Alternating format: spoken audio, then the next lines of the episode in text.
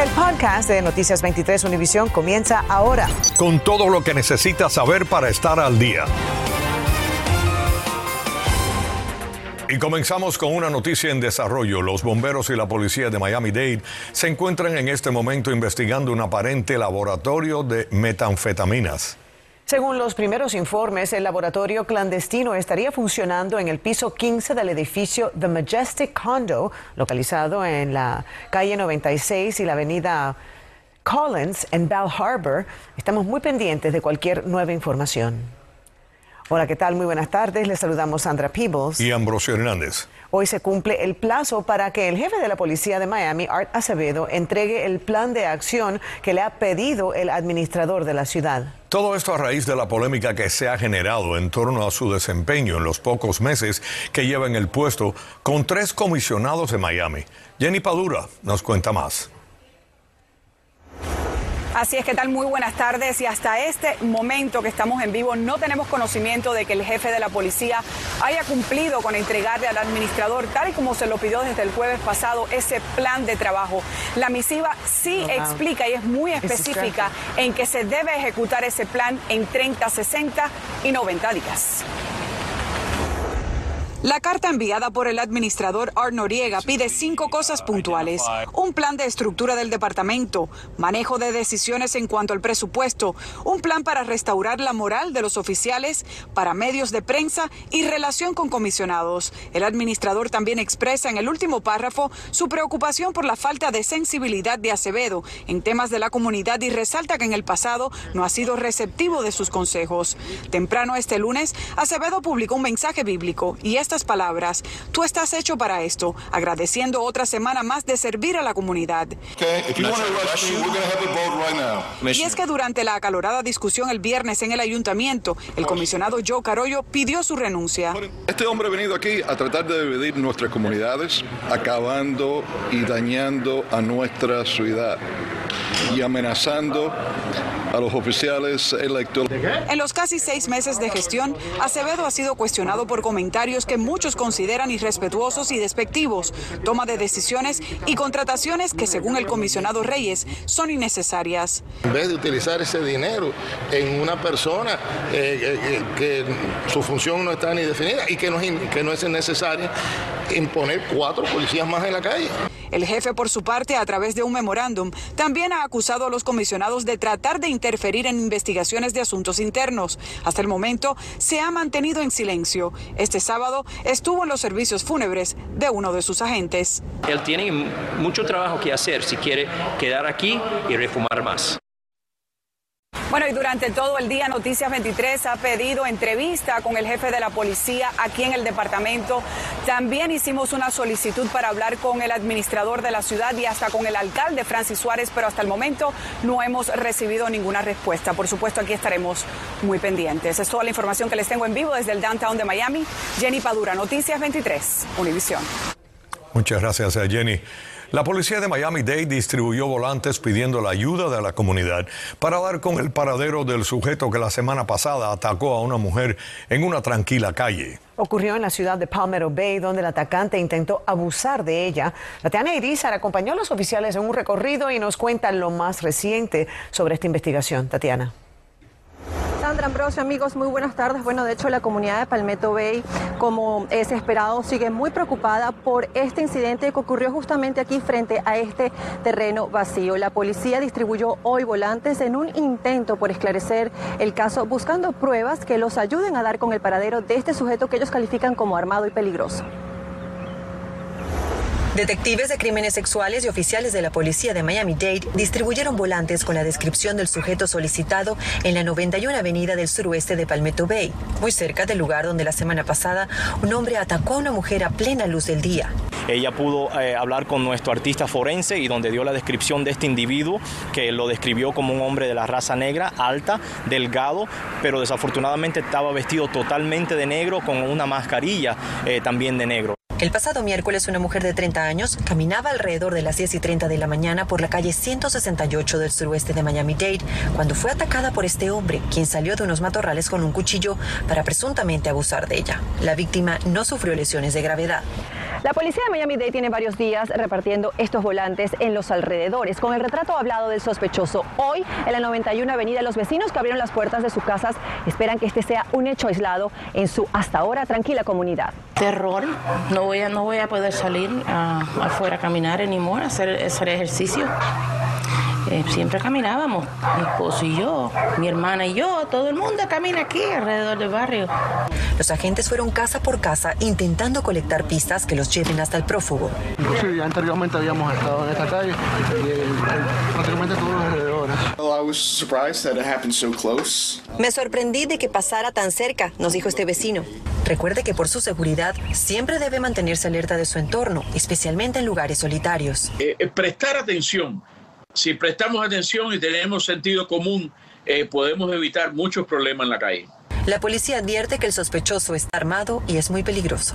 Si usted tiene alguna información que ayude a esclarecer el caso, puede comunicarse a través de la línea 305-471-TIPS de manera completamente anónima. Es todo lo que tengo en vivo desde Palmetto Bay. Soy Tatiana Irizar, Noticias 23 Univisión. Gracias, Tatiana.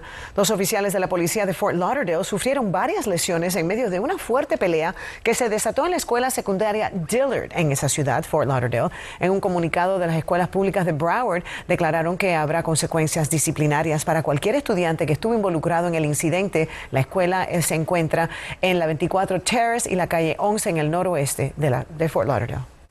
Hoy compareció en corte Miguel Enrique Márquez, acusado de abusar sexualmente a una menor de tres años. La niña dijo que el hombre la había tocado en sus partes íntimas mientras que sus padres no estaban. La policía arrestó a Márquez en el hotel Red Roof Inn en Miami Springs, donde supuestamente ocurrió el incidente y donde, debido a la pandemia, están alojando a personas desamparadas. Márquez permanece en la cárcel sin derecho a fianza. Bueno, hoy se conoció lamentablemente que la primera dama de la Florida, Casey DeSantis, ha sido diagnosticada con cáncer de seno a sus 41 años de edad. Pero veamos algunos números. Según la Fundación Nacional de Cáncer de Mama, cada dos minutos una mujer es diagnosticada con esta enfermedad en los Estados Unidos. Y una de cada ocho mujeres deberá enfrentar este tipo de cáncer en algún momento en su vida. Este año se estima que más de 43 mil mujeres morirán en este país a causa de este mal, pero ¿qué podemos hacer para prevenir este flagelo? ¿Cuáles son los factores de riesgo? Octubre es el mes de la concientización de cáncer de seno y María Alesia Sosa nos trae valiosísima información. Sus 41 años, Casey DeSantis, la primera dama de Florida, ha sido diagnosticada con cáncer de mama, según lo informó el gobernador en un emotivo comunicado. Una noticia que ha conmovido a miles, especialmente a quienes como Adriana Cora ya han transitado ese camino. Yo tuve cáncer cuando tenía 45 años y he sobrevivido 35. Nos cuenta que siente empatía porque recuerda muy bien cómo se siente recibir ese diagnóstico. Es como si te dieran con un palo en la cabeza. Me dije, ¿por qué yo tengo cáncer si yo tenía una vida saludable? Adriana hoy trabaja para ayudar a otras mujeres desde la Liga contra el Cáncer. Insiste en que lo más importante es perder el miedo a revisarse. Eso es lo primero que tienen que hacer. Una mujer de los 40 en adelante se tiene que hacer mamografía todos los años. En líneas generales, estamos de acuerdo de que el screening mamográfico en la persona promedio debiera empezar a la edad de 40 años. Y en casos como este, la detección temprana es clave. Puede aumentar hasta 90% las probabilidades de sobrevivir. Yo estoy viva y estoy segura de, de que muchas mujeres que están vivas es que se hacían la mamografía. Como es una enfermedad tan común, eh, 260 mil casos nuevos por año en Estados Unidos de cáncer de seno, eh, básicamente la detección temprana hace un impacto no solamente a nivel personal, sino a nivel social, sociedad gigante. La liga ofrece mamografías gratis. Solo debe llamar al 305-856-4914. Adriana dice que la decisión de hacerse el examen a tiempo cambió su vida y le desea lo mismo a la primera dama. Toda la vida todo lo que hice en estos 35 años, si no le hubiera hecho frente a lo que tenía que hacerle frente, pues no hubiera visto a mis hijos crecer. María Alesia Sosa, Noticias 23, Univisión. Infórmate de los principales hechos del día. En el podcast de Noticias 23, Univisión. Esta tarde está en Miami Iris Ruiz, una de las fundadoras del movimiento San Isidro, a quien en Cuba le negaron el tratamiento médico contra un posible cáncer endometrial. Esta tarde, después de la entrevista que le concedió a Mario Vallejo, la trasladaron de emergencia al hospital. Adelante, Mario, cuéntanos.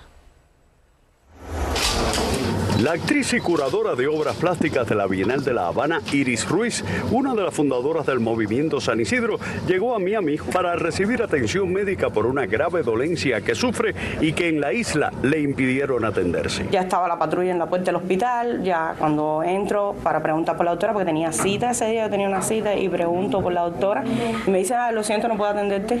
Y con la patrulla ahí, o sea, yo sabía que ya de ahí yo salía. Bueno, regresé a la casa, ya no pude saber más de la doctora durante muchísimo tiempo, no, no pude estar yendo y ya el otro día tenía los agentes de la seguridad en la casa. Ruiz llegó a Miami hace unas horas con una visa humanitaria y habló sobre la realidad que se vive hoy en la isla y sobre la importancia del movimiento San Isidro. Estamos conectados con una generación más joven que nosotros que nos trae otras pautas también y otras creatividades y otras alegrías, otras maneras de hacer las cosas.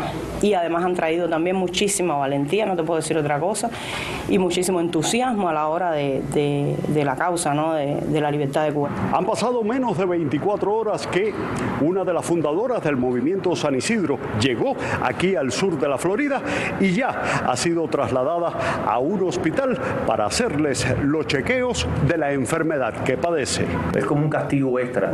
Si son hipertensos no se trata, si son diabéticos tampoco, si están sangrando o en el caso de ella, donde tiene una hiperplasia glandular que puede haber progresado a un cáncer. Eso es una técnica que ellos usan para eliminar a los disidentes. Así se expresó hoy Andy Rodríguez, el hijo mayor de Iris, de poco más de 20 años. Yo me siento orgulloso. Y es verdad, o sea, eso, eso tiene consecuencias, ¿no? Ser hijo en un país así. Pero yo las asumo. Mario Vallejo, Noticias 23, Univisión. Gracias Vallejo y le deseamos una pronta recuperación a Iris. Un grupo de venezolanos en Miami está organizando una protesta en contra de la visita al sur de la Florida del líder opositor venezolano Leopoldo López, acusado de supuesta colaboración con el régimen de Maduro, según los manifestantes. La manifestación se va a realizar este martes a partir de las 11 de la mañana en el marco del evento Oslo Freedom Forum, en el que participará Leopoldo López frente al New World Center en Miami Beach. Bueno, las autoridades de Miami están buscando al hombre que mató al dueño del negocio Boost Mobile en la pequeña Habana. El hijo de la víctima está pidiendo justicia para su padre y asegura que atrapará al asesino. Olance Nogueras nos amplía. La policía de Miami intensificó la búsqueda del sospechoso que valió mortalmente a Walter Castañeda, de 64 años, el dueño de una pequeña tienda de bus móvil cerca de la intersección de la avenida 12 del noroeste y la calle 5 en la pequeña Habana. Siempre tiene su, su miedito de andar por aquí porque siempre hay personas que se encargan de eso, de andar en las calles buscando a quien robar y eso. Empleados del área creen que el atacante estaba esperando que el dueño del local saliera con una bolsa de comida, en la que por lo general Castañeda sacaba el dinero en efectivo del negocio debido a la inseguridad y violencia en la zona. Eh, uno piensa o considera que no tan fácil van a aparecer personas que, que tengan ese valor, tal vez por un por una cantidad de dinero que ni por ninguna cantidad se le debe de hacer esto a ningún ser humano, ¿me entiende? Pero a mí me pesa mucho, me duele porque en realidad el Señor era muy conocido mío aquí por varios años. El ataque ocurrió el viernes pasado alrededor de las 8 y 15 de la noche. En el video de vigilancia se escucha una serie de disparos y se observa un grupo de personas, incluyendo mujeres con niños en sus brazos, corriendo despavoridos buscando refugio. La víctima intentó defenderse y llegó a disparar contra el atacante, pero recibió dos disparos y quedó tendido en el suelo. Antes era peor porque esto estaba lleno de delincuentes, pero lo que andan ahora donde el dinero, usted sabe, donde quiera que hay negocio, usted va a ver que van buscando como... Testigos dicen que dos de los nietos de la víctima vieron a su abuelo sufrir en el suelo. En el video también se observa un automóvil blanco alejándose a toda velocidad y se cree que es el vehículo en el que viajaba el atacante. Clientes y dueños de negocios aledaños han dejado flores frente a la puerta del negocio para recordar a Castañeda que estaba a punto de jubilarse. Si usted tiene información sobre este caso o conoce el paradero de este sospechoso, de este atacante, puede llamar de forma anónima a la línea de alto crimen de la policía de Miami-Dade al 305-471-8477. Hola, Nogueras en Noticias 23, Univisión. Bienvenidos a la información deportiva. Los Marlins terminaron temporada ayer al menos en una nota positiva con una victoria en la serie frente a los Phillies acá en el Lone Park, pero no pudieron evitar el saldo negativo en la contienda de solo 67 victorias y 95 reveses. Unos que salieron por la puerta de la cocina fueron los Dolphins, de quienes no pudieron con los maltrechos Colts de Indianapolis, que llegaron a Miami con tres derrotas en igual número de salidas, pero que se llevaron el triunfo en el Hard Rock Stadium por 27 a 17. Falco will swing this in. It's not Y el Inter Miami también quedó en el camino y con la derrota de un gol a cero ayer en Portland frente a los Timbers, prácticamente le ha dicho adiós a la postemporada. La tropa de Phil Neville ha perdido los últimos cuatro desafíos en los que ha anotado un solo gol y ha permitido 11. Julie Gurriel de los Astros de Houston ganó la corona de bateo de la Liga Americana, convirtiéndose así en el segundo cubano en la historia en lograr semejante hazaña. Tony Oliva fue el primero y lo hizo en tres temporadas, 1964, 65 y la última en el 71. 50 años después, un compatriota suyo se le une en los libros de la historia de las grandes ligas. Gurriel es además a sus 37 años el segundo jugador de mayor edad en ganar el título detrás de Barry Bonds, quien lo logró en el 2002 unos meses más añejo que Yuli. Otra buena noticia, el Miami Heat comienza hoy la pretemporada jugando ante los Hawks de Atlanta a las 7 y 30 de la tarde en el ahora FTX Arena del downtown de Miami. Ernesto Clavelo, Deportes 23. Las aplicaciones de Facebook, Instagram, WhatsApp, Facebook, Messenger, Oculus y Workplace dejaron de funcionar hoy cerca de las 11 y 40 de la mañana y aún eh, persiste el problema para algunos usuarios. sí, porque algunas de las redes sí han regresado hace unos minutos, estando nosotros incluso dando el noticiero. ¿Mm? Según expertos en seguridad, esto se debe a una mala configuración de las computadoras de la compañía Facebook que posiblemente requerirá de una actualización. La última interrupción significativa de Facebook ocurrió en 2019. Acabas de escuchar el podcast de Noticias 23 Univisión. Puedes descubrir lo mejor de los podcasts de Univisión en la aplicación de Euforia o en univision.com diagonal podcasts.